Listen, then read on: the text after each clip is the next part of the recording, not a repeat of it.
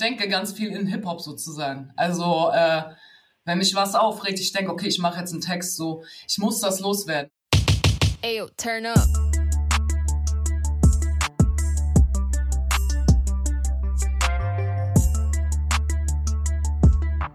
Vulva am Dialog, der Podcast. Hallo, hier ist wieder Franzi und heute zu Gast habe ich Lena Störfaktor.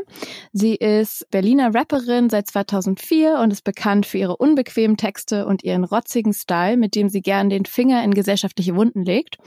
Und ich werde mich jetzt im ersten Teil mit ihr über ihre Musik und ihre, ja, Lebensgeschichte quasi, wie sie zu, zum Rap gekommen ist, unterhalten. Und im zweiten Teil wird sie euch eine kleine Audioanleitung geben, um selber kreativ zu werden und selber, ja, die ersten äh, Rap-Texte vielleicht selber aufzunehmen oder zumindest zu schreiben.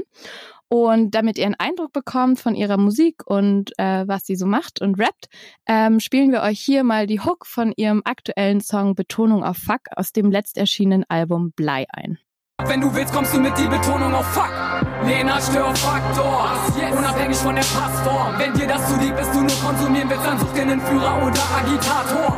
Irgendein Arschloch, der dir sagt, was du denkst, was du fühlst, was du machst. Aber wir haben nie in das Raster gepasst. Wenn du willst, kommst du mit die Betonung auf Fuck. Lena Störfaktor, unabhängig von der Passform. Wenn dir das zu lieb ist, du nur konsumieren willst, dann such dir einen Führer oder Agitator. Irgendein Arschloch, der dir sagt, was du denkst, was du fühlst, was du machst. Aber wir haben nie in das Raster gepasst. Wenn du willst, kommst du mit, die Betonung auf Fuck. So, dann begrüße ich erstmal Lena. Hallo. Hallöchen. Na? Schön, dass du da bist. Ähm, wir freuen uns total und es sind ja sehr besondere Umstände. Wegen Corona können wir uns nicht treffen, sonst wäre es natürlich auch mega cool gewesen, wenn du den Rap-Workshop einfach bei uns in Frankfurt hättest geben können. Wie geht's dir denn gerade in der Pandemie? Ja, also ich habe mich jetzt ein bisschen dran gewöhnt so. Ähm, ist ja jetzt schon, geht ja jetzt schon ein paar Monate, ne? Und ähm, ja, also es hat sich aber natürlich viel geändert für mich. Ich habe keine Auftritte, bin so halb arbeitslos deswegen. Und äh, mir fehlt es äh, extrem. Also die Konzerte und der Austausch mit den Leuten, auch so eine Wochenstruktur, weil sonst hatte ich immer am Wochenende Auftritte.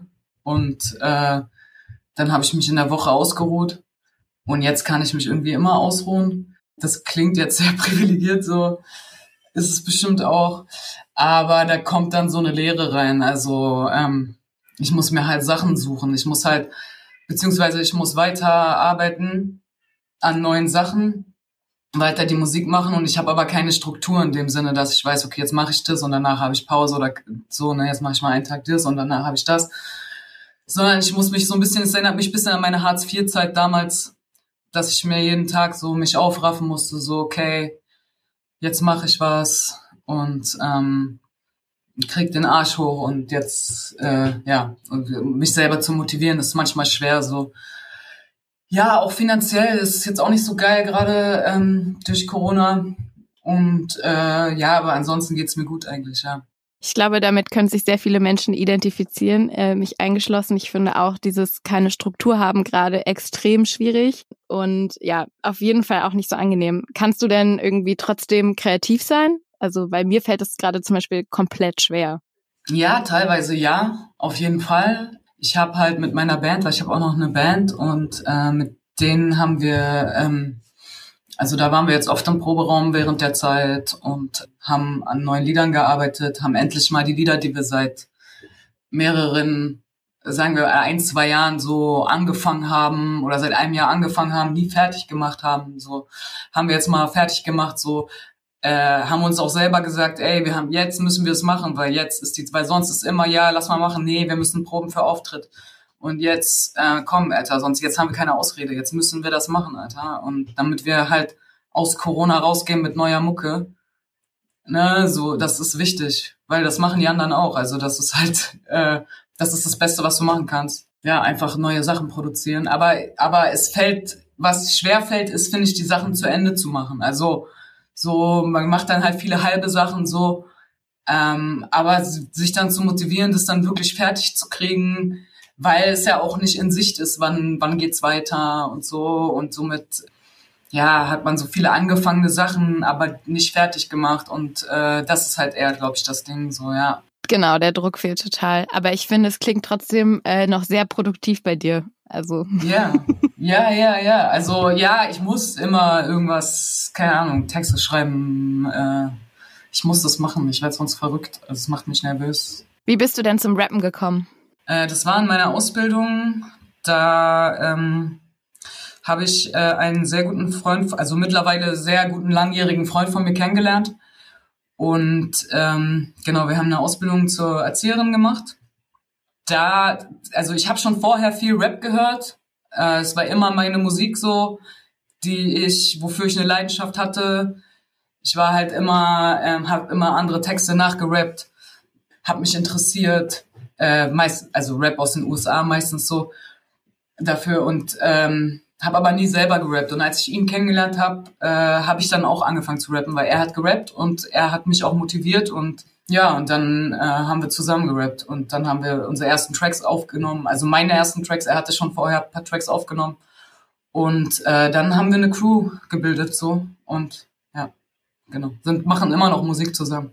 Du hast eine Line, ich glaube, es ist sogar auch aus Betonung auf Fuck. Äh, für dich ist Rap ein Hobby, was du nebenbei betreibst. Für mich ist Rap, wenn ich nicht weiter weiß, das Einzige, was bleibt. Das, also ich finde, das passt gerade ziemlich gut zu dem, was du gesagt hast ähm, am Anfang, dass jetzt auch in der Pandemiezeit es für dich total wichtig ist, weiterhin Texte zu schreiben und irgendwie ja auf die Weise auf jeden Fall produktiv zu bleiben. Ja, genau. Also die Zeile, die, die ist aus Flunkyboards. Ähm, oh, sorry.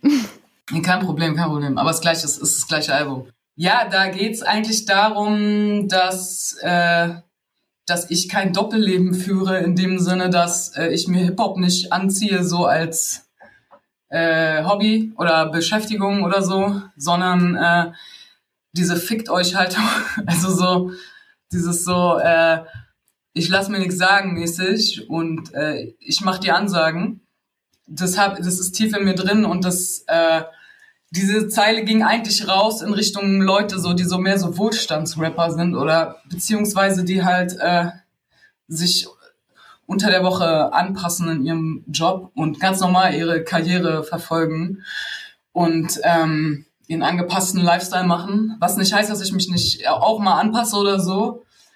Aber dieses tief drinne so, ja, systemkritisch und äh, einfach bisschen wütend sein und so, das ist in mir drin 100, das kann ich nicht abschütteln. Also dadurch ist, ich fühle mich mit Hip-Hop verbunden immer und ich kann das nicht ablegen so. Und äh, das passt auch zu meinem Lifestyle so, weil ich fände das jetzt total komisch, wenn, wenn ich jetzt so, äh, so einen braven, angepassten Lifestyle hätte und dann halt so komme ich nach Hause abends und schreibe so die Texte so, ja, Mann, äh, ich bin die und die und du bist wack und so.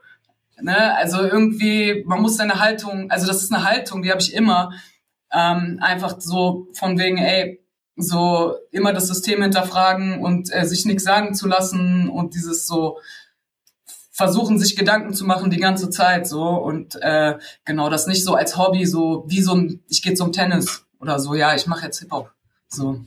Ich finde die Zeile, also für mich hat sie irgendwie trotzdem auch ausgedrückt, vielleicht auch ähm, ja, bestimmte Dinge vielleicht auch irgendwie zu verarbeiten. Also gerade wenn du auch sagst, du schreibst jetzt die ganze Zeit Texte, dass es ja auch ein Mittel sein kann, um ja, genau, also nicht nur eine Meinungsäußerung, sondern auch um vielleicht bestimmte Dinge zu verarbeiten oder ja, noch mehr sich auch in bestimmte Themen oder Systeme reinzudenken und daran auch die Kritik zu finden. Also weil man muss sich natürlich irgendwie Zeit auch nehmen.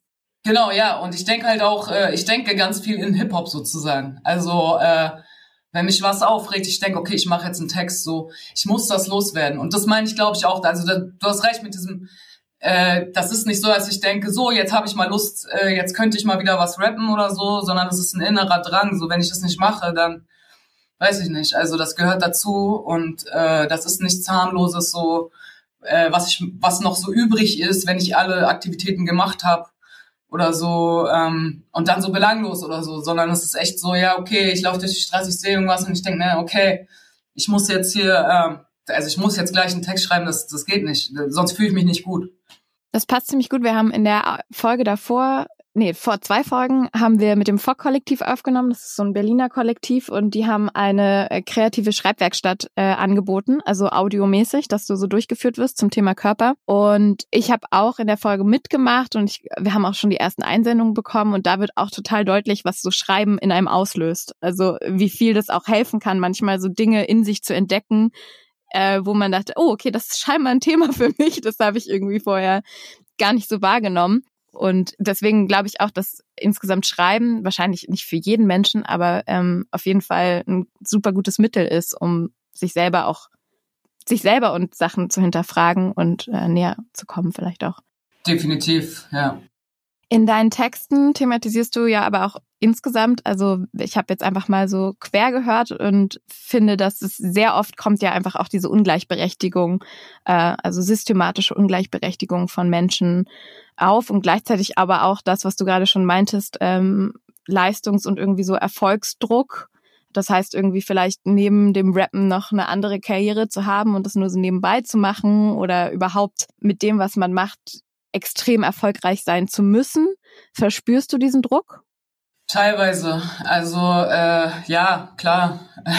Also ich habe halt äh, klar, ey, ich habe öfters Versagensängste oder beziehungsweise es wird dann ja von den Eltern schon, also keine Ahnung, Lehrern, Eltern und so schon immer. Also bei mir wurde immer gesagt, ja, komm später und so, guck mal, dass du was machst, weil ähm, sonst halt äh, ja wird schwer.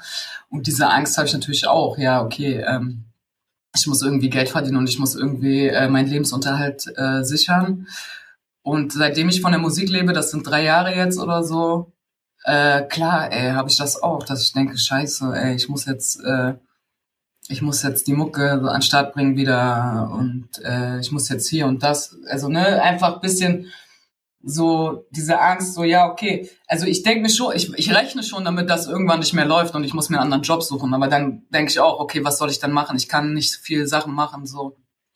Ne? Also wie soll es dann weitergehen? Dann kommt irgendwann die Angst vor Altersarmut oder Flaschen sammeln oder so diese Standardsachen halt, ne? Klar, ich, irgendwo ist das immer da. Leistungsdruck, Dings. Wenn ich ein Lied schreibe und ich, und ich rappe mir das so vor und ich denke mir so, ey, das, das ist noch nicht gut und so, dann habe ich auch schlechte Laune und so. Richtig krass. Ja gleichzeitig, also für mich ist Musik auch ein äh, Mittel, um vielleicht auch wieder runterzukommen. Also wenn man so einen Leistungsdruck spürt oder so. Und ich kann mir vorstellen, dass dieses Schreiben von den Texten vielleicht auch dazu ein Mittel ist. Also dass man irgendwie, weil du thematisierst ja diesen Leistungsdruck auch und es ist ja auch dann eine Art und Weise, damit umzugehen. Genau, ja, ja, deswegen, also deswegen muss ich das thematisieren, weil das halt ähm, ein großer Bestandteil unseres Lebens ist. Und ich sehe es ja auch um, um mich herum. Ich meine, es hat ja in unserer Gesellschaft, Kapitalismus, einen riesen Bestandteil, diesen, diesen Leistungsdruck. Und ähm, ja, klar, deswegen muss das auf jeden Fall auch mit rein, so ja. Du thematisierst in deinen Texten ja immer, also es ist sehr nah an deinem Leben dran und thematisierst Sachen, meinst du gerade selber schon, die ähm, dich irgendwie bewegen. Was bewegt dich denn jetzt gerade? Mich bewegt, bewegen gesellschaftliche Themen, zwischenmenschliche Themen. Also zum Beispiel der Rechtsruck in der Gesellschaft bewegt mich sehr. Dann äh, ja der Kapitalismus und der Leistungsdruck, wie wir gerade schon drüber geredet hatten. Dann das Individuum, das Individuum äh, im Vergleich zur Gemeinschaft. Also sozusagen, wie leben wir, wie leben wir in diesem System? Ja, wie ist unser Verhältnis zur Arbeit? Unser Verhältnis zum Konsum beschäftige ich mich extrem mit weil ich denke, dass sehr, also dass wir sehr konsumorientiert leben und dass das äh, schon irgendwie äh, krass ist, allein schon so Handysucht und ähm, die ganze Zeit was zu schnabulieren und äh, also die ganze Zeit so Bedürfnis zu haben, sich was zuzufügen von außen äh, ja, damit beschäftige ich mich sehr. Dann gerade war äh, ja auch viel mit Black Lives Matter, weil gerade diese George Floyd-Geschichte war und äh, das Thema halt ja auch in der Öffentlichkeit jetzt gerade ein bisschen mehr mh, hm, Resonanz bekommt. Ähm, ja, mit was noch? Äh, ich finde, es ist schon ziemlich viel. Ja. Ehrlich gesagt. Aber. Ja, ja, ja.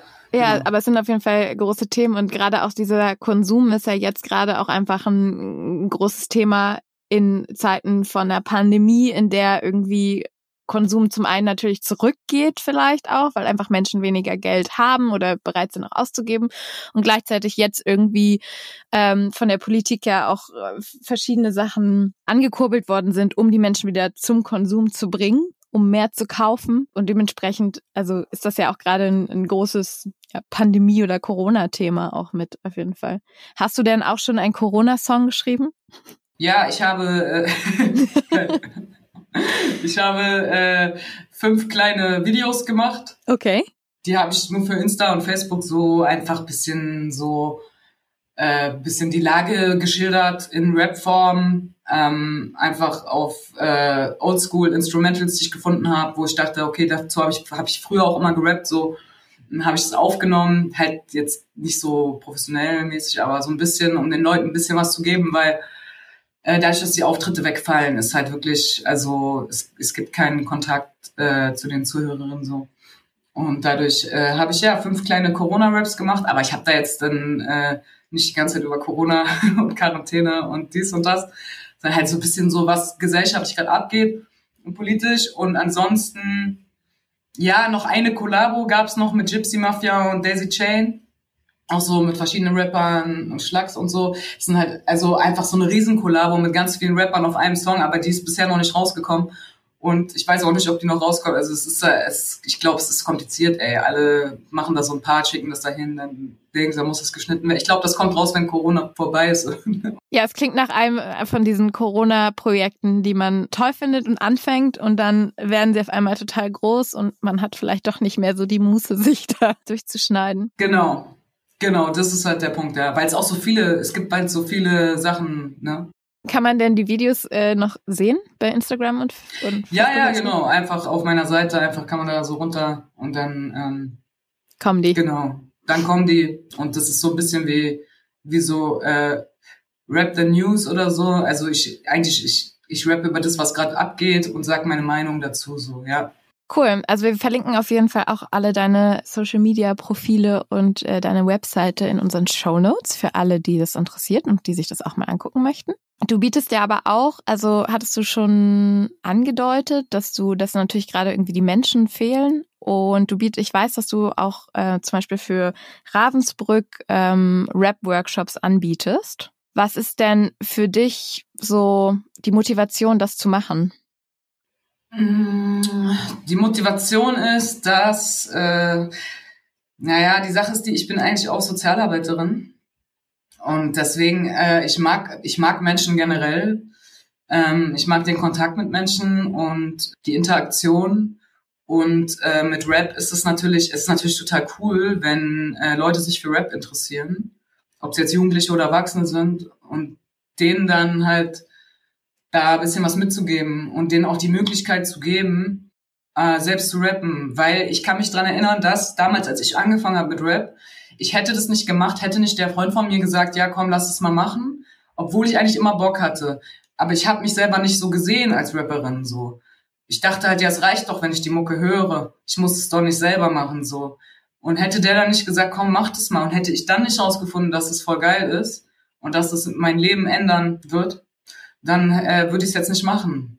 Und so lange Zeit schon. Und deswegen äh, ist das einfach total cool, das Leuten weiterzugeben, denen die Möglichkeit zu geben, dass sie das nutzen können und dass es vielleicht was für die ist, dass sie vielleicht weitermachen und äh, sich dadurch ausdrücken können.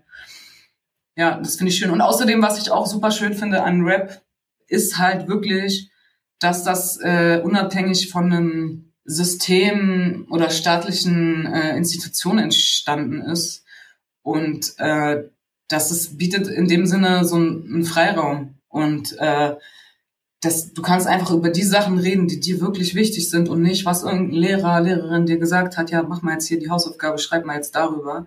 Sondern du kannst wirklich das machen, worauf du Bock hast. so Und das ist halt das, was ich daran liebe und warum ich das auch gerne mit den Leuten mache. Oder mit Jugendlichen mache ich das auch. Da, es gibt so ein Projekt, da, das wird gefördert, komplett gefördert ist für Jugendliche in Sachsen-Anhalt im ländlichen Raum. Und die gehen dann eine Woche hin und es ist in deren Ferien. Und dann rappen die, dann mache ich einen Rapkurs. Und eigentlich ist es ja so, dass äh, ja, in den Ferien will man vielleicht nicht am Tisch sitzen und was schreiben oder so. Aber das, dadurch, dass es Rap ist, ist es, äh, geht das. Also du, du machst was, kreativ, so, du machst was, aber es ist halt nicht so schulischer Scheiß oder so, sondern es ist halt wirklich so, äh, ja, es geht deep und ja, ist schön. Und sind die dann immer total frei in ihrer Themenwahl oder gibst du irgendwie Themen vor oder passiert das in einem bestimmten Kontext? Kommt drauf an. Also in Ravensbrück, äh, das ist ja ein ehemaliges Frauenkonzentrationslager und äh, da war es halt klar, okay, wir machen was zum Thema, ne? Weil wir sind da vor Ort, wir haben Gespräche mit den überlebenden Frauen und da war klar, okay, äh, wir machen was aus dem Thema. Ähm, und sonst ist es so, dass ich, nee, ich gebe das nicht vor. Ich frage, ich frag, worüber wollt ihr rappen? Und dann interveniere ich vielleicht ein bisschen, wenn die Themen zu, äh, ja, wenn es halt so, weiß ich nicht, also halt durch die Jugendarbeit so ein bisschen, manchmal versuche ich die so ein bisschen irgendwo aufmerksam zu machen, dass es, äh, dass sie vielleicht auch noch da mal in die Richtung denken könnten, so, ne, dass sie die Möglichkeit bekommen. Aber eigentlich ist es sehr frei. Also wenn die sagen, nee, ich will das jetzt machen, ich will jetzt darüber rappen, dann ist es auch okay, ja. Du hast in deiner Selbstbeschreibung auf deiner Webseite ähm, beschreibst du, dass äh, ja du auch eine Alternative zum zur kargen Hip-Hop-Landschaft bieten möchtest. Was würdest du denn sagen, was äh, deine Musik von der kargen Hip-Hop-Landschaft in Deutschland unterscheidet? Einfach Ehrlichkeit und Selbstreflexion und Empathie, weil ich möchte den Leuten wirklich was mitgeben. Also ähm, ich möchte denen wirklich eine Message, eine Message mitgeben und äh, miteinander, also uns verbinden. Und äh, das, das ist der Unterschied. Also ich habe halt wirklich einen hohen Anspruch äh, ans Miteinander und äh, das möchte ich thematisieren in den Texten und äh, dass ja, dass da nicht einfach nur Leere bleibt, wenn du jetzt einen Track angehört hast, dass da nicht so irgendwie oder dass ich da irgendwas nur narzisstisch um mich selbst drehe die ganze Zeit, sondern wirklich versuchen, zum Nachdenken anzureden, anzuregen, eine Message reinzubringen. Und äh, ja, dass, dass, dass Leute da darüber nachdenken können, weil ich kenne das äh, damals, wo ich nur Hip-Hop gehört habe und ich selber gerappt habe, da äh, sind mir ganz oft so Zeilen hängen geblieben, über die ich nachgedacht habe und die mich dann auch tagelang begleitet haben und äh, die mir viel gebracht haben. So. Und ähm, ich fände es schade, wenn ich jetzt äh, nur Texte schreiben würde, wo, wo keine, wirklich kein tieferer Sinn drin wäre, dann haben die Leute nichts, um darüber, darüber nachzudenken, daran anzuknüpfen, das was für sich selber, fürs eigene Leben mitzunehmen. Ja, das machst du ja auch sehr deutlich in äh, dem Song äh, Betonung auf Fuck ist es ja genau das, also diese äh, Hook ist, darum geht's ja genau. Also wenn man nur konsumieren will, dann ist man bei dir quasi falsch, sondern es ist schon auch äh, ja eine Anregung und eine eine Aufforderung, auch selber zu reflektieren und nachzudenken, ähm, die du in deinen Texten gibst. Genau, ja. Ja, das stimmt, ja. Hast du irgendwelche Vorbilder? Im Hip-Hop oder generell? Mm, sagen wir mal erstmal im Hip-Hop. Jetzt interessiert mich nämlich dann auch generell. äh, ja, im Hip-Hop alle Rapper, Rapperinnen, die, äh, die mir irgendwas mitgegeben haben. Das sind ganz viele. Also äh, eigentlich alle, die ich gehört habe, sozusagen äh, die irgendwas hatten, wo ich gedacht habe, okay, das das finde ich gut, da kann ich mir eine Scheibe von abschneiden. So, ne? Ich habe, was hab, früher, ich habe Fujis viel gehört, Lauren Hill, äh, Dead Press und so, ja. Oder ich meine auch Tupac oder so. Es gab immer irgendwelche Zeilen, irgendwelche, irgendwelche Texte, die, die mich bewegt haben, wo ich gedacht habe, ah ja, okay, das äh, so kann man auch Text schreiben oder so kann man die Stimme auch einsetzen. Äh, das kann man auch machen. So, ne? Und, und das war, das sind alles irgendwo vor, also ich habe jetzt nicht ein Vorbild, wo ich sage, das ist jetzt das Komplettpaket, so, so, so wollte ich immer sein. Aber ähm, von allem etwas, so, wenn ich irgendwas Positives gesehen habe bei Leuten, was mich inspiriert hat, ähm, manchmal waren es auch so stumpfe Sachen wie, weiß ich nicht, so, ja, äh, die haben so coole Klamotten an oder so, ne? Also das, so, das will ich auch. oder die, die kiffen, das will ich, das will ich auch. Das war früher, also natürlich auch ein Antrieb. Also definitiv. Ähm, ist jetzt nicht mehr, also jetzt kann, kann man mich damit nicht mehr hinterm Ofen vorlocken. Aber früher natürlich als Jugendliche. Und generelle Vorbilder? Generell Vorbilder, alle, alle Menschen, die, äh, die versuchen, sich selbst treu zu bleiben und die versuchen, etwas zu bewegen und die standhaft sind. Also äh, ich habe letztens überlegt, nichts turnt mich mehr ab, als wenn Leute so Fähnchen im Wind sind. Also so, so ich, ich finde es halt voll cool, wenn ich sehe, dass Leute ihre Meinung vertreten und dahinter stehen. Und dann ist auch die, ist egal, ob die überhaupt rappen oder nicht und äh, was die machen, wenn ich denen begegne auf der Straße oder im Supermarkt oder sonst wo und ich sehe irgendwas Cooles, die verhalten sich irgendwie, weiß ich nicht, in, in, der Situation so, wo ich denke, das ist stabil, so, das ist wirklich cool. Ja, irgendwelche Autoren, äh, Regisseurinnen oder ne, so alles Mögliche, so, ja, kann mich inspirieren, ja. Alle Leute, die so eine Haltung haben und ähm, einfühlsam sind, Empathie zeigen und so, das, das berührt mich immer extrem. Oder halt auch eine Arbeitsweise, so, wenn ich sehe, okay, äh, sogar in der pädagogischen Arbeit, dass ich manchmal Leute oder dass mich sogar früher irgendwelche vereinzelten Lehrerinnen, vereinzelt, ja, also so, aber wenn die dann wirklich cool waren, dass ich dann, dass ich mich ja heute noch an die erinnere und dass ich denke, also, dass ich mich heute noch erinnere und es jetzt verstehe und denke, ah ja, deswegen haben die das gemacht, so, das war kein Zufall. Die haben das gemacht, weil die ähm, dahinter was gesehen, also die, standen dahinter, die hatten eine Ideologie, die korrekt war und äh, die wollten was bewegen und das, ja, das inspiriert mich extrem, ja. Wie geht's dir denn? Also du machst ja jetzt schon sehr, sehr lange Musik. Ich glaube, ich habe irgendwo, äh, also wir haben geschrieben 2004, aber ich glaube, so angefangen mit Rappen hast du, glaube ich, schon 2002, kann das sein? Irgendwo habe ich das, glaube ich, gelesen. Äh, 2000. Nee, zwei, ja, das ist falsch. Ich habe irgendwo steht was Falsches. Ich weiß, ich weiß, ich habe ich habe es selbst mal gelesen und äh, ich weiß nicht mehr, ob es 2004 oder 2005 Okay. War. Na gut, ja. aber trotzdem sind 2004, es 2004, glaube ich. 2004, ja. Okay, also ja. immerhin sind es mhm. trotzdem 16 Jahre. Ähm, das ist ja eine ziemlich lange Zeit einfach schon. Wie geht's dir jetzt, wenn du Songs von 2004, 5, 6 dir anhörst? Oh. Äh, ja, kommt drauf an, kommt drauf an. Also ich denke immer, oh nee, ey, das kann ich, ich werde das jetzt nicht hören können, weil das stimmt, denke ich mir, das ist Kacke.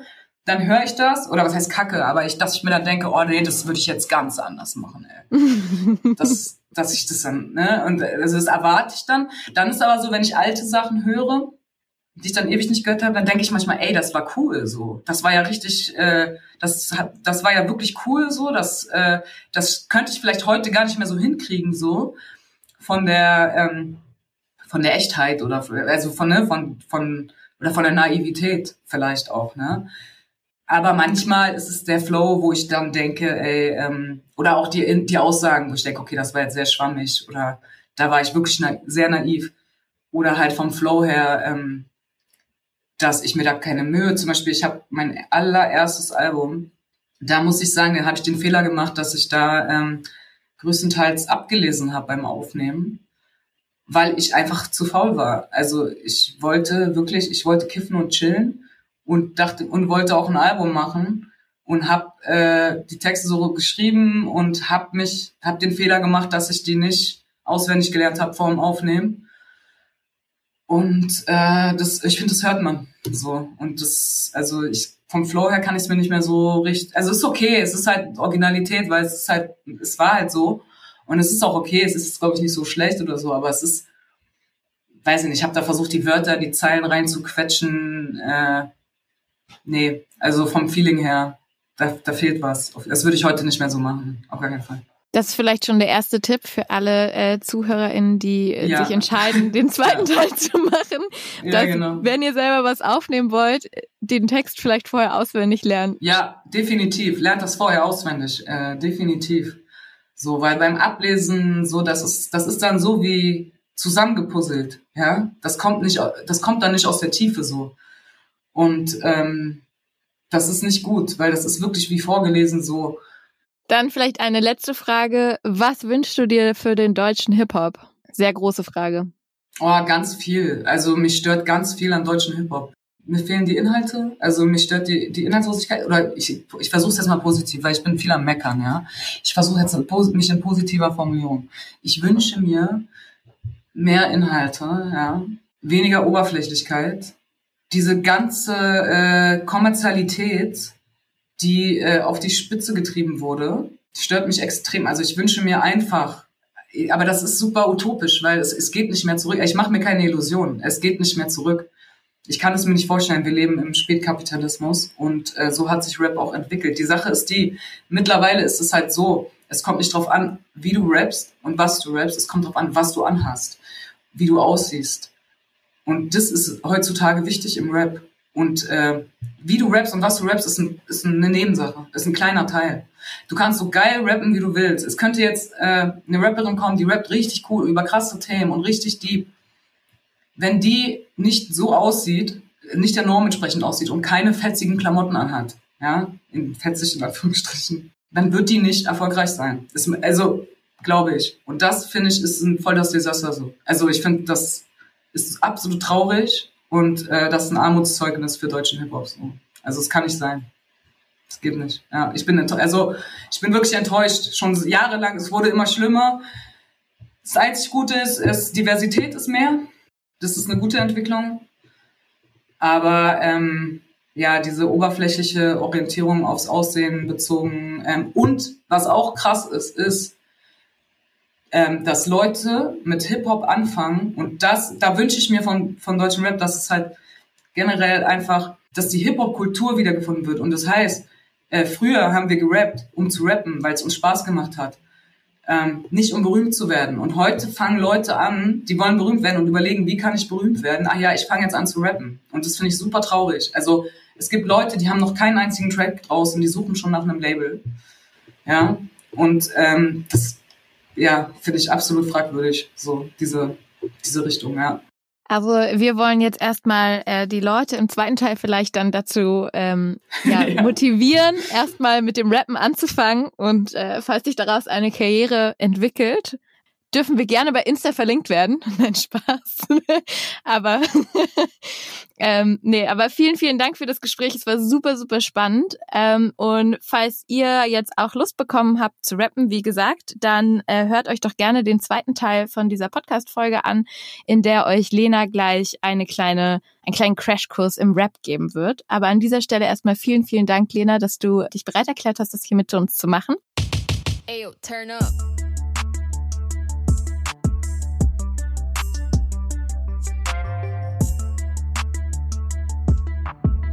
Vulva Dialog, der Podcast.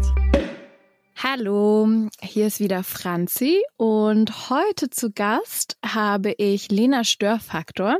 Sie ist Berliner Rapperin seit 2004 und ist bekannt für ihre unbequemen Texte und ihren rotzigen Style, mit dem sie gern den Finger in gesellschaftliche Wunden legt. Und sage nochmal ein zweites Mal jetzt Hallo und herzlich willkommen.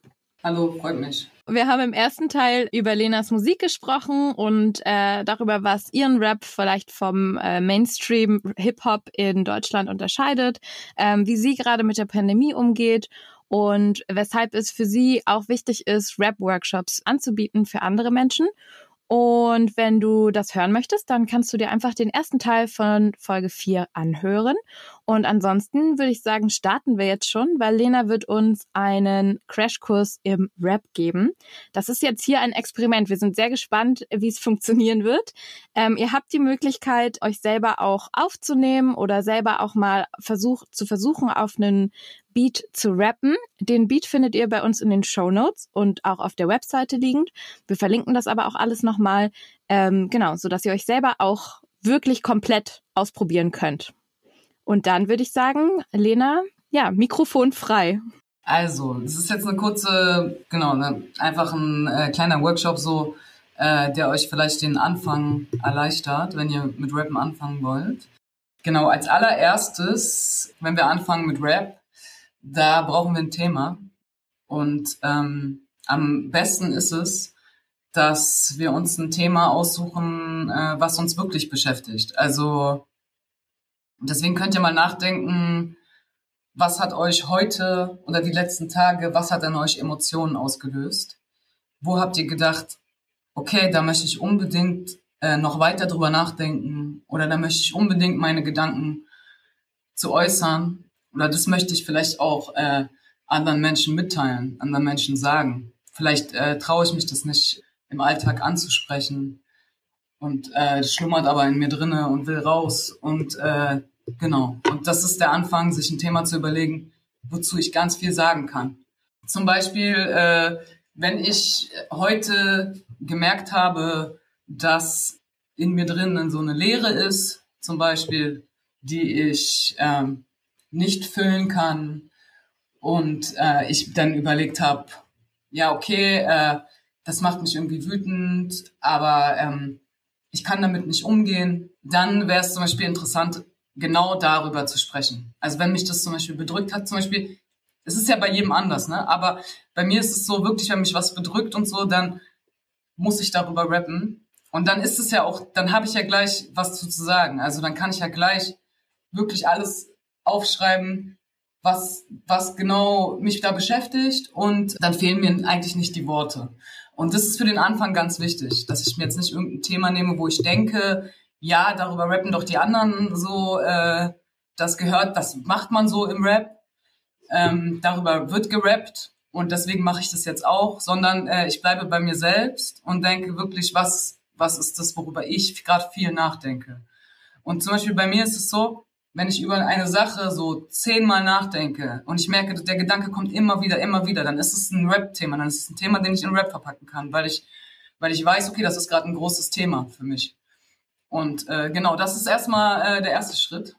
Und im zweiten Schritt ist es so, dass äh, wir uns ein Beat raussuchen. Und äh, genau, da gibt's ja schon einen Beat, den ihr dann auf der Seite auschecken könnt. Und ähm, was ihr aber auch machen könnt, ist, äh, dass ihr von euren Lieblingsliedern, von euren Lieblings-Rap-Liedern, guckt, ob es dafür Instrumentals gibt. Die gibt's oft bei YouTube. Müsst ihr einfach das Lied eingeben und dann Instrumental oder Beat. Und dann kommt da oft auch, also meistens gibt's die Sachen im Internet. Natürlich, wenn es sehr underground ist, dann eher nicht. Das Ding ist, das ist natürlich nichts zum Veröffentlichen, weil die meisten Sachen dann äh, GEMA geschützt sind und so weiter. Aber fürs erste Mal, fürs erste Mal rappen und für, ich meine, da wollte es ja wahrscheinlich noch nicht wirklich veröffentlichen. Da ähm, bietet sich das an, ein Beat zu nehmen, wo ihr, wo ihr denkt, okay, ah, ey, den finde ich geil, das, das Lied finde ich cool. Ja, da, weil das dann einfach äh, euch nochmal motiviert, das mit dem Text zu vereinen. Dann gibt es äh, verschiedene Möglichkeiten, anzufangen zu schreiben. Was ich normalerweise in den Workshops mache, ist schon eine Übung auch aus dem kreativen Schreiben. Da gab es ja auch bei Vulva im Dialog, wie ich vorhin mitbekommen habe, eine Folge darüber. Da ähm, würde ich zum Beispiel sagen, wenn es jetzt dieses Gefühl ist, der Lehre, also jetzt, wenn, wenn's, bei mir wäre es jetzt zum Beispiel die Lehre, dann würde ich einen Brief an die Lehre schreiben, ja. Genau, dann schreibe ich erstmal diesen Brief, so, einfach alles, was mir in den Sinn kommt, einfach dazu aufschreiben. Ja, was macht, was macht diese Lehre mit mir? Was will ich dieser Lehre sagen? Was bringt die mir vielleicht bei? Woher kommt die vielleicht? Äh, wie ist die entstanden? Wie kann ich die äh, bekämpfen? Also, äh, oder wie kann ich damit umgehen? Okay, dann äh, sucht euch doch ein Thema aus, äh, so wie ich es halt vorhin gesagt habe. Bei mir wäre es jetzt die innere Lehre. Äh, genau, wählt euch das Thema aus, was euch am meisten beschäftigt. Und dann schreibt einen Brief an dieses Thema, was das mit euch macht. Und ähm, genau, nehmt euch die Zeit, die ihr wollt, drückt auf Stopp und wenn ihr fertig seid, dann schaltet wieder ein. Okay, jetzt habt ihr äh, jetzt habt ihr einen Brief geschrieben an ähm, an das Thema, was euch äh, beschäftigt hat, was ihr euch ausgesucht habt. Jetzt könnt ihr aus diesem aus diesem Brief euch äh, die wichtigsten Sätze also wenn ihr euch den nochmal durchlest, ja, die wichtigsten Sätze rausstreichen. Die, die euch beim erneuten Lesen nochmal genau ins Auge fallen. Also, wenn ihr dann denkt, oh, das war, das habe ich eigentlich gut geschrieben oder das ist eigentlich das, das Wichtige, das andere war eher so ein Lückenfüller oder so, dann ähm, genau, ihr nehmt euch die wichtigsten Aussagen, die ihr für am wichtigsten erachtet, streicht ihr euch raus und äh, schreibt ihr euch raus. Halt in ein extra Dokument oder ein extra Blatt.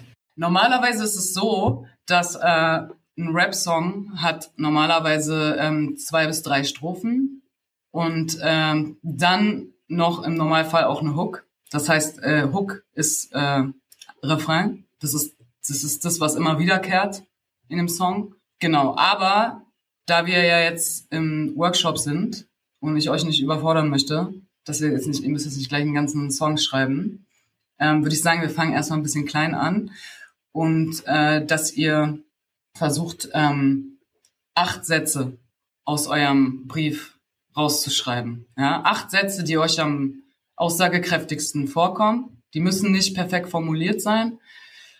Einfach, ähm, das muss auch nicht äh, grammatikalisch oder ähm, so von dem, vom Wortlaut, das muss auch nicht richtig sein in dem Sinne, weil das ist immer noch Rap und äh, das ist Kunst und das kann ähm, abgewandelt sein. Also da macht euch da keinen Stress. Genau, schreibt acht Sätze raus und ihr drückt auf Stopp, ihr macht es jetzt und danach schaltet ihr wieder ein und wir sehen uns wieder, hören uns wieder. So, jetzt habt ihr euch acht Sätze rausgeschrieben und jetzt ist die Sache, bei Rap ist es wichtig, dass äh, es Reime gibt. Es gibt natürlich auch Rapperinnen, die nicht reimen, aber das ist eher komplizierter. Also das ist natürlich, äh, kann man das auch so Spoken Word, Poetry Slam mäßig so machen, dass es ohne Reime ist. Nur mit Reimen wird es euch leichter fallen. Deswegen versuchen wir jetzt diese Sätze so zu machen, dass es, äh, dass ihr versucht, dass es sich am Ende reimt. Ja, aber nicht alle acht aufeinander, sondern es reicht, wenn sich zwei Zeilen immer reimen. Ihr könnt aber natürlich auch alle acht Sätze auf den einen Reim machen. Das ist natürlich schwer, weil dann müsst ihr halt äh, die Reime, dann müsst ihr halt wirklich acht Reime finden, ja. Das ist natürlich äh, bisschen viel und deswegen, genau, versucht einfach mal, ähm, dass sich immer zwei Zeilen reimen. Und ähm, da gibt's natürlich diese Reimsachen. Es gibt halt diese A, A, B, B, A, B, A, B Reime. Kennt ihr vielleicht aus dem, weiß ich nicht, Deutschunterricht oder wo man das da gemacht hat damals oder immer noch. Und ähm, da könnt, das geht natürlich auch, dass sich die erste Zeile reimt, ja, auf die vierte und die zweite und dritte, die, also nee, beziehungsweise die erste, sorry, die erste reimt sich auf die dritte und die zweite auf die vierte. Das geht natürlich auch. Also es gibt verschiedene Variationen und je mehr ihr mit Rap euch beschäftigt habt und äh, je mehr ihr geschrieben habt, findet ihr irgendwann alle möglichen Variationen raus, wie ihr das reimen könnt. Es ist auch so, dass äh, wenn, wenn, wenn ihr jetzt ganz lange Rap macht, ja, dann irgendwann findet ihr keine Reime mehr richtig. Also es ist schwer, weil ihr schon viele Reime hattet. Die Nomenreime werden auch ziemlich schwierig, weil äh, die wurden alle schon benutzt. Und dann machen viele Rapperinnen das dann so, dass sie ähm, die Wörter, die sich gar nicht richtig reimen, so betonen, als würden die sich reimen. Ja, das ist der Trick. Und ich habe das immer mit Leuten, die nicht rappen, die fragen mich, ja, was reimt sich darauf? Und dann sage ich das und dann sagen die, ja, es reimt sich doch gar nicht. Und dann, dann sage ich denen, ey, das ist, das sind Fragen, sagen immer Leute, die nicht rappen, weil die denken, es kommt jetzt Hausmaus Klaus. Ja. Aber wenn du rappst, dann weißt du, dass Hausmaus Klaus geht irgendwann nicht. Also, das kannst du nicht machen. Weil dann denken, hören die Leute, das ist dein erster Rap-Text. Also, und deswegen, deswegen, irgendwann kommt man dann ne, in, in so ein Ding, dass, dass du halt die Wörter dann so betonst, als würden die sich reimen. Das sind, das sind dann unreine Reime. Aber das ist normal bei Rap. Also die Sache ist so, ja. Zum Beispiel das mit den reinen Reimen, ja. Ich, ich habe das jetzt auch nicht äh, studiert oder so, deswegen, ich weiß nicht, vielleicht laber ich auch voll den Scheiß. Aber die Sache ist die, dass die Leute denken oft, es reimt sich Haus auf Maus, Klaus nur. Und wenn ich jetzt aber Haus auf laut reime, dann sagen die halt, ey, das reimt sich gar nicht. Aber das reimt sich, weil die Vokale sind die gleichen. Und du musst es halt so aussprechen, dass du nicht das S oder das T so betonst, sondern halt, dass es sich so im Flow, dass es sich trotzdem, also es, es reimt sich trotzdem, ne? Und äh, weil sonst sind deine Reime extrem begrenzt. Wenn du wirklich äh, den Anfangsbuchstaben nur veränderst, wenn es dann sowas wie ist wie funkeln, dunkeln oder so, ja, das ist extrem begrenzt. Und deswegen musst du dann irgendwann kreativ überlegen, okay, wie kann ich das, wie kann ich das äh, ändern, dass es halt äh, sich trotzdem gut anhört und das wird auch klappen. Also genau, das kommt dann auf die Betonung an und äh, ja, genau, ihr müsst euch die Reime überlegen, die kommen dann am Ende des Satzes, ja. Am Anfang reicht es, wenn ihr den Reim am Ende des Satzes packt. Aber irgendwann werdet ihr feststellen, dass je mehr Reime ihr in die Zeile packt, ja, also zwischendrin, desto besser ist der Flow.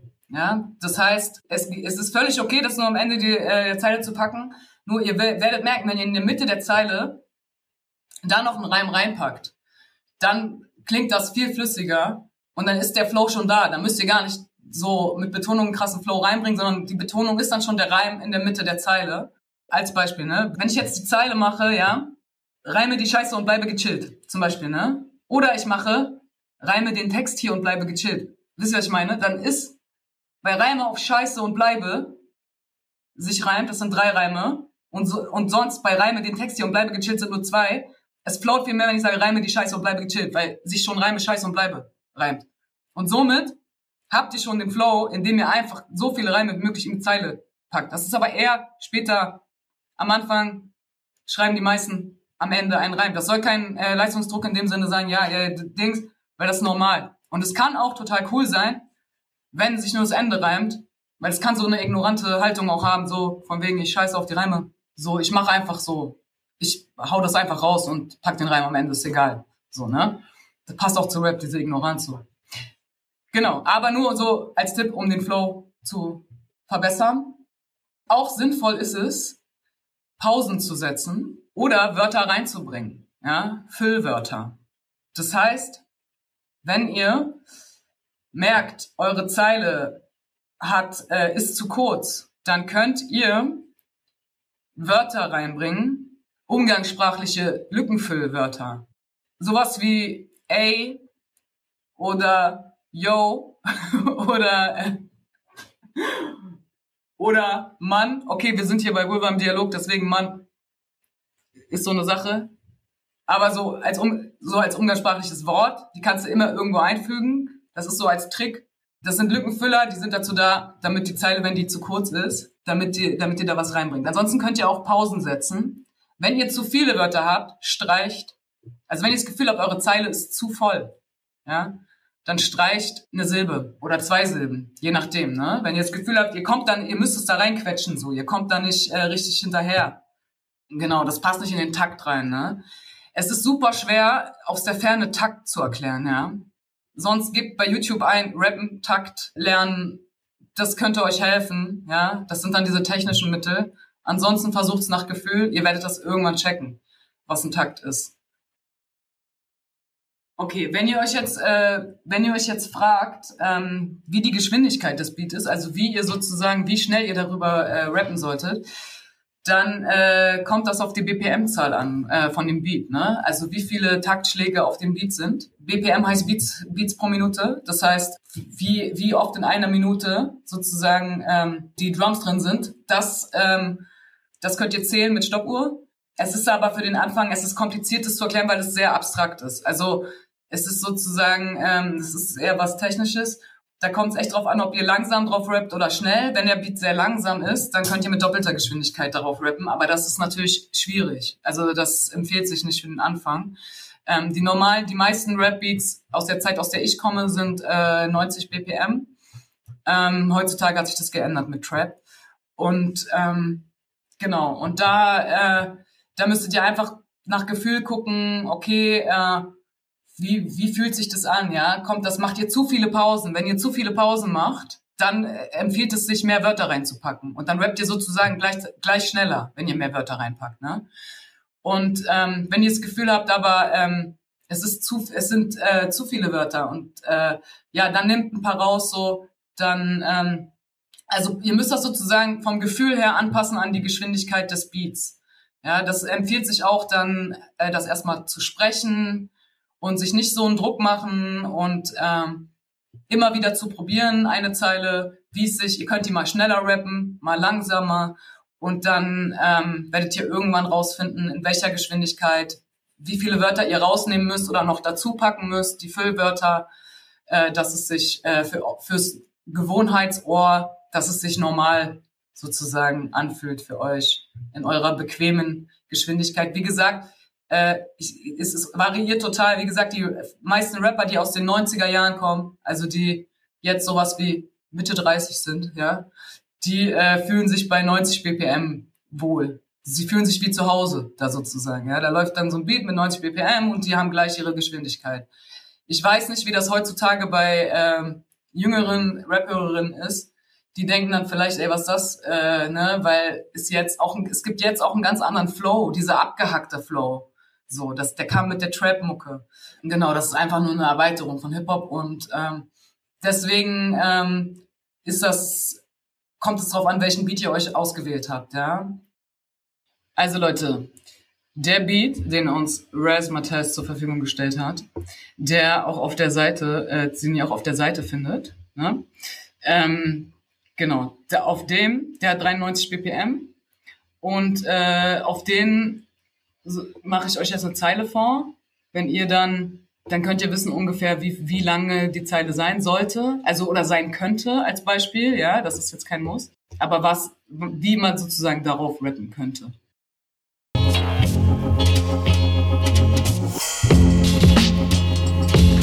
Ich schreibe diese Zahlen hier auf und bleibe ganz gechillt.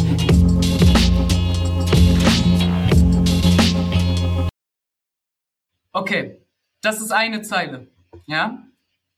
Und in dem Tempo, so passt es sozusagen genau in die Zeile rein von den Wörtern und äh, von den Pausen. So könntet ihr das machen.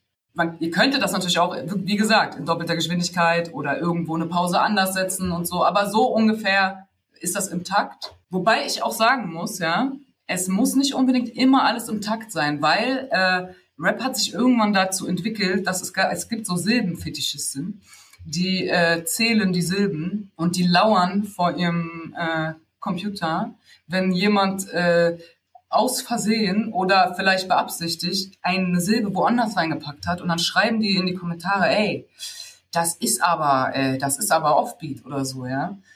Aber diese Leute haben vergessen, dass es Kunst ist und äh, das ist nicht, das ist keine Mathematik, ja.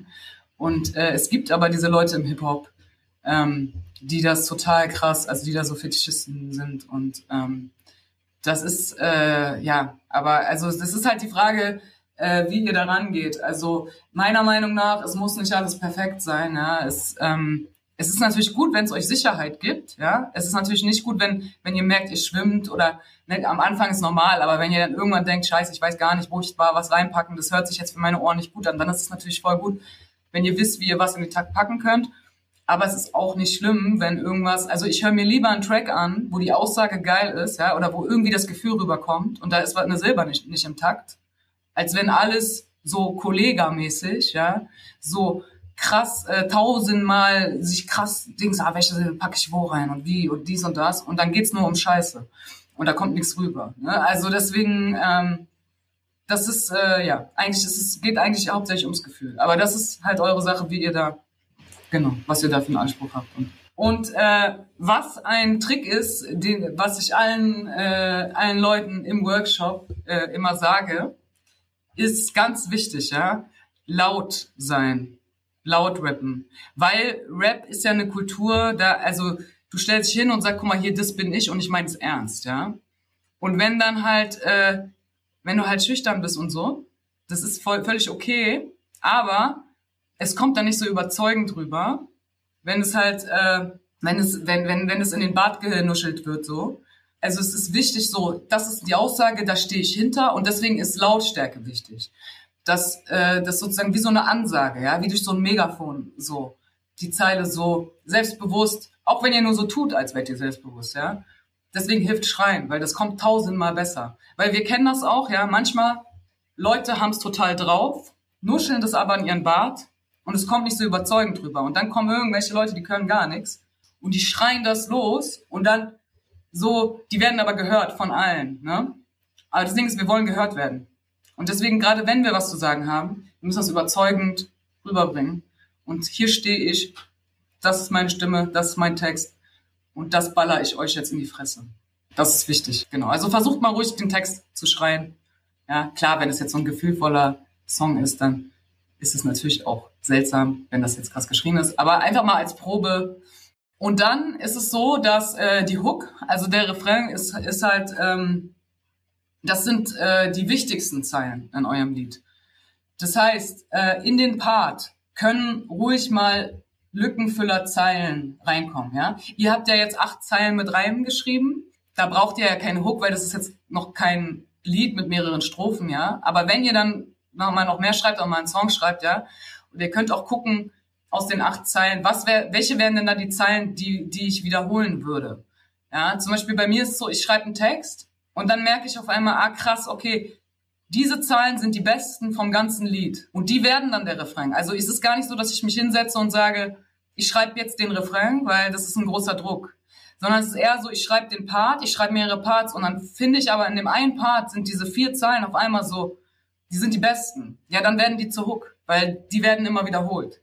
Und das heißt, äh, weil im Part kannst du auch mal was sagen, was jetzt nicht so krass bedeutungsvoll ist. Ne? Also klar, ey, wenn du dann drei Strophen hast oder zwei, dann da kann nicht jede Zeile so krass die Punchline sein, ja. Aber äh, genau, sozusagen die die Hook sollte sitzen. Also die, weil die immer wiederholt wird, die ist äh, die, die, da sollten halt die eure aussagekräftigsten Zeilen, die solltet ihr zur Hook machen. Und die können auch im Part auch noch mal vorkommen, ja, so irgendwie vereinzelt oder abgewandelt oder es können auch die letzten Zeilen eures Parts sein.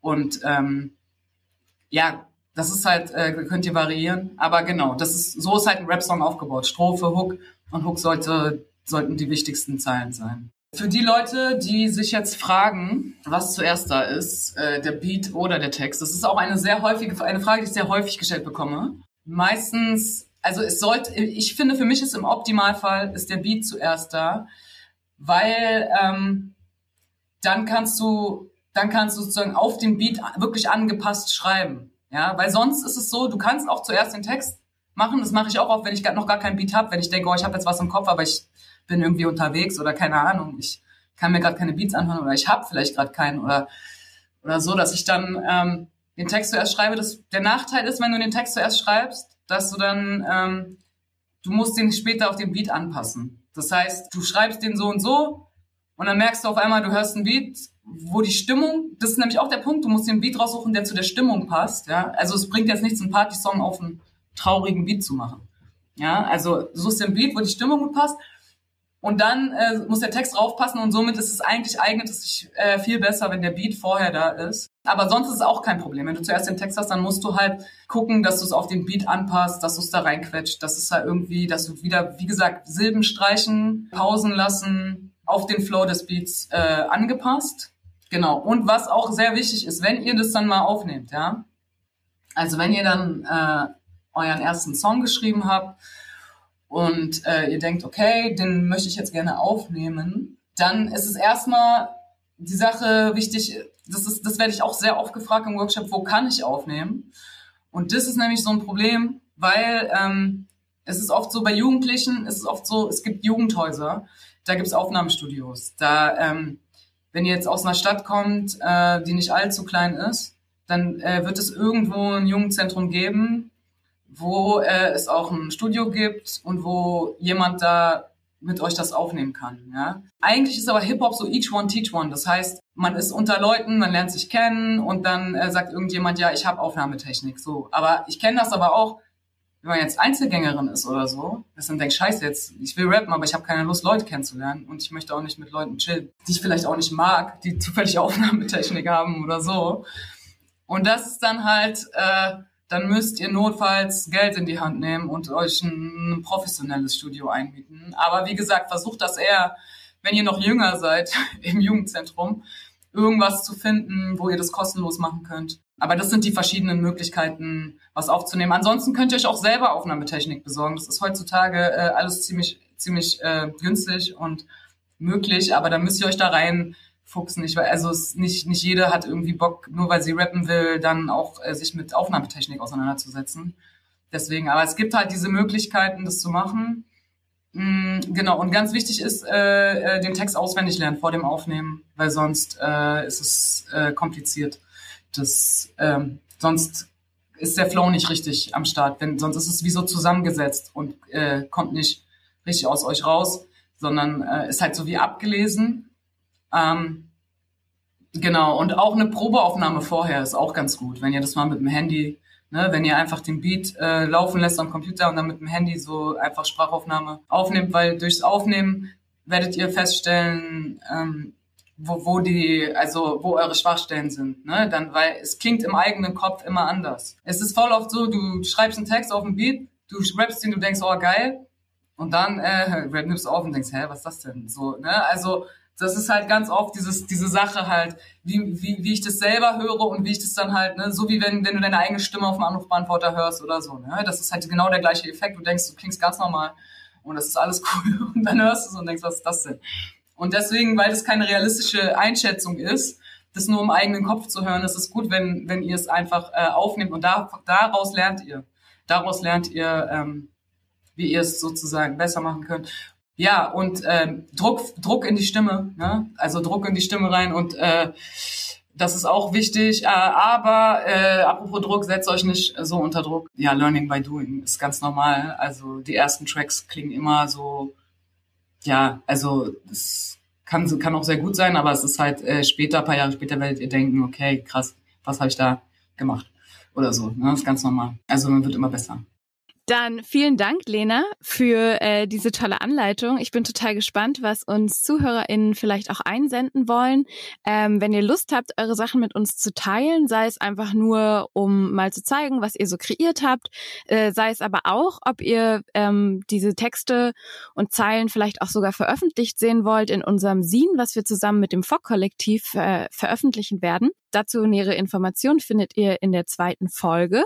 Dann könnt ihr uns das gerne zukommen lassen ähm, an unsere E-Mail-Adresse oder auch über unsere Social-Media-Kanäle. Die findet ihr auch alle verlinkt in den Show Notes nochmal. Und ansonsten bedanke ich mich jetzt ganz herzlich bei Lena nochmal und wünsche dir ähm, ja einen schönen Abend. Ey, danke euch auch. Vulva im Dialog ist ein Projekt von Anna und mir und des gemeinnützigen Vereins Doppelstadt Kultur aus Frankfurt-Oder. Wir werden gefördert vom Bundesministerium für Familie, Senioren, Frauen und Jugend im Rahmen des Bundesprogramms Demokratie leben und aus Mitteln des Ministeriums für Soziales, Gesellschaft, Integration und Verbraucherschutz. Aber natürlich auch ein riesen Dankeschön an die zahlreichen Spenderinnen der Crowdfunding-Kampagne bei Startnext. Wenn ihr es verpasst haben solltet, uns zu spenden und Lust habt aber, dann könnt ihr das auch immer noch sehr gerne tun auf der Seite von Doppelstadtkultur e.V. Besonders bedanken wollen wir uns in dieser Folge für die großzügigen Spenden von Stefan Halbig und der Bar- und Kulturstätte Das Kapital in Berlin-Neukölln. Die technische Produktion des Podcasts macht Lotte von Sextapes Podcast für uns.